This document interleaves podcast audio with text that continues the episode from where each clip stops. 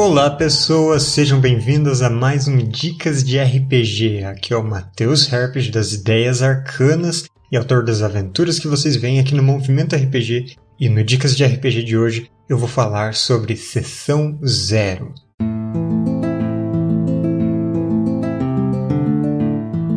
O Dicas de RPG é um oferecimento da Bardos Shop, bardosshop.com.br. Acesse e atualize já o seu guarda-roupa.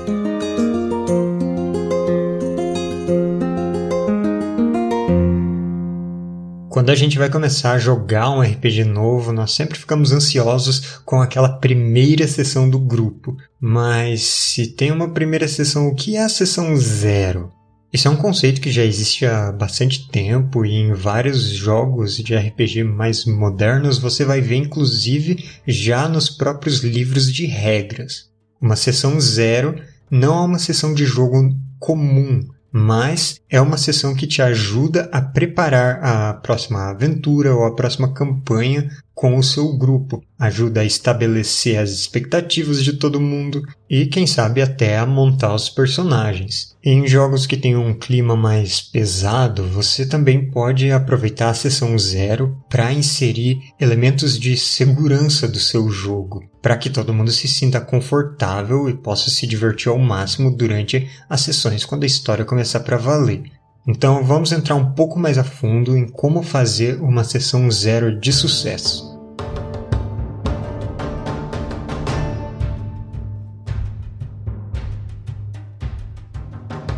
De certa forma, a sessão zero é responsabilidade do narrador da história, já que essa pessoa vai preparar o RPG que vem por aí, a história que vocês vão jogar, a aventura, ou escolheu uma aventura pronta já publicada para o sistema, em geral é quem vai saber mais do sistema, então a função de apresentar o sistema para as pessoas vai meio inevitavelmente recair sobre o narrador. Então, quando você for chamar os seus colegas para jogarem um RPG que eles não conhecem, ou para uma aventura de algum estilo dentro de um RPG que possa contemplar várias temáticas diferentes, fazer uma sessão zero é uma boa oportunidade de apresentar a proposta do jogo. E eu acho que esse é o melhor ponto inicial. Você fala do que vai se tratar o jogo que vem por aí qual é o estilo, qual é a temática, se ele é um jogo mais leve ou mais sinistro, se ele vai abordar violência explícita e sangue jorrando, ou vai ser algo mais divertido e engraçado, se ele tem regras leves ou pesadas, se vocês pretendem fazer uma aventura curta, uma one shot, quem sabe, ou até uma campanha mais longa sem data específica para terminar. E também esse é um bom momento para você falar qual é o estilo da história, se é uma história medieval típica ou se ela é mais realista ou mais fantasiosa, se ela se passa em algum cenário menos conhecido ou se é derivada de algum livro ou série ou filme que os outros já tenham visto ou que possam ver antes da primeira sessão. Tendo apresentado esse conceito e proposta inicial, você também pode apresentar o sistema caso seja algo que nem todos conheçam. Então, passa por cima das regras básicas, simula um breve combate com uma ou duas ações de cada um e apresenta como funcionam as regras de poderes especiais ou manejamento de recursos ou outra mecânica mais específica do sistema que vocês tenham em mãos. E se for um sistema mais conhecido, essa é uma hora legal também para você discutir as regras da casa, os homebrews permitidos, o que você e os jogadores vão escolher juntos ou o que você tem de sugestão para ver se as outras pessoas na mesa aprovam. Porque ninguém quer chegar na mesa sem saber que vocês estão usando regras de tabelas, de um descende, acertos críticos no D&D ou de falhas críticas e a pessoa que tem aquele guerreiro com vários ataques vai se sentir um pouco prejudicada porque tem mais chances de tirar falhas críticas. E não sabia disso desde o início. E sabendo das regras e do conceito do RPG que vocês vão jogar, vocês também podem fazer suas fichas de personagens juntos, o que é bastante interessante se vocês estiverem jogando em uma campanha. E ainda mais importante, eu diria, se vocês forem jogar em uma transmissão, em uma stream já que as pessoas do grupo vão se beneficiar de conhecerem bem as personagens umas das outras. E fazendo as fichas juntos, todo mundo já vai saber quem é quem, pode dar palpites de mecânicas, de como combar juntos suas habilidades, das sinergias e dissonâncias entre os personagens e também criar antecedentes históricos juntos que já liguem o grupo antes da sessão inicial.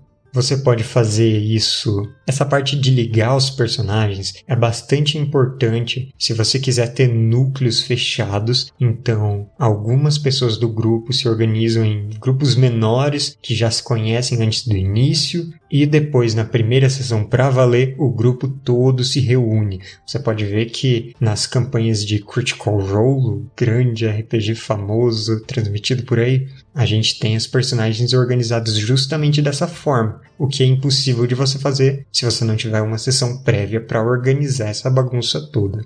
Então é nessa hora de ligar as personagens que você decide quem é parente de quem, quem está associado à mesma instituição, ao mesmo clero, à mesma organização caçadora de monstros ou coisas desse tipo, quem já conhece a fama da outra personagem ou a infâmia e talvez já não goste dela de antemão quem tem um interesse romântico em outra personagem ou uma rivalidade, já que tem alguma habilidade ou algum interesse em comum, mas limitado, e por isso os dois não podem ganhar.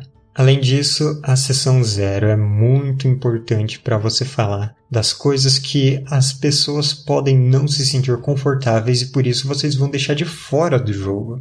Principalmente, mas não exclusivamente, em jogos mais tensos, em jogos que tratem de questões mais adultas, mais polêmicas ou mais sensíveis, como violências similares às coisas que acontecem no mundo real e que possam passar por traumas e questões particulares dos seus jogadores. E claro, quem estiver narrando também tem que deixar claro o que quer e o que não quer ver no seu jogo, porque quem narra também é um jogador.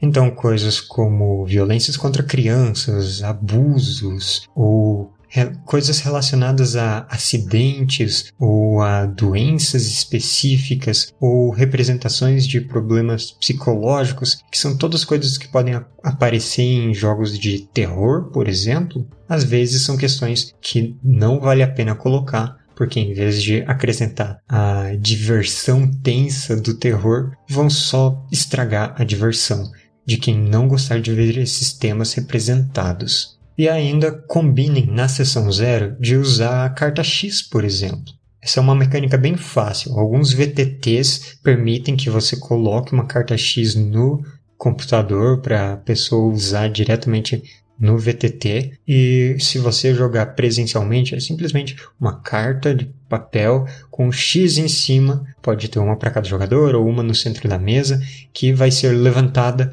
quando algum assunto desagradável, algum ponto sensível ou traumático, que as pessoas não queiram ver, como eu disse, aparecer durante o jogo, e quando essa carta é mostrada, esse assunto é removido, passado rapidamente por cima ou ignorado dentro da narrativa para que ninguém se sinta prejudicado, sem questionamento, sem argumentação. É uma ferramenta de responsabilidade e de cuidado com seus amigos que estão jogando para que ninguém precise sair do jogo porque não está em condições de continuar.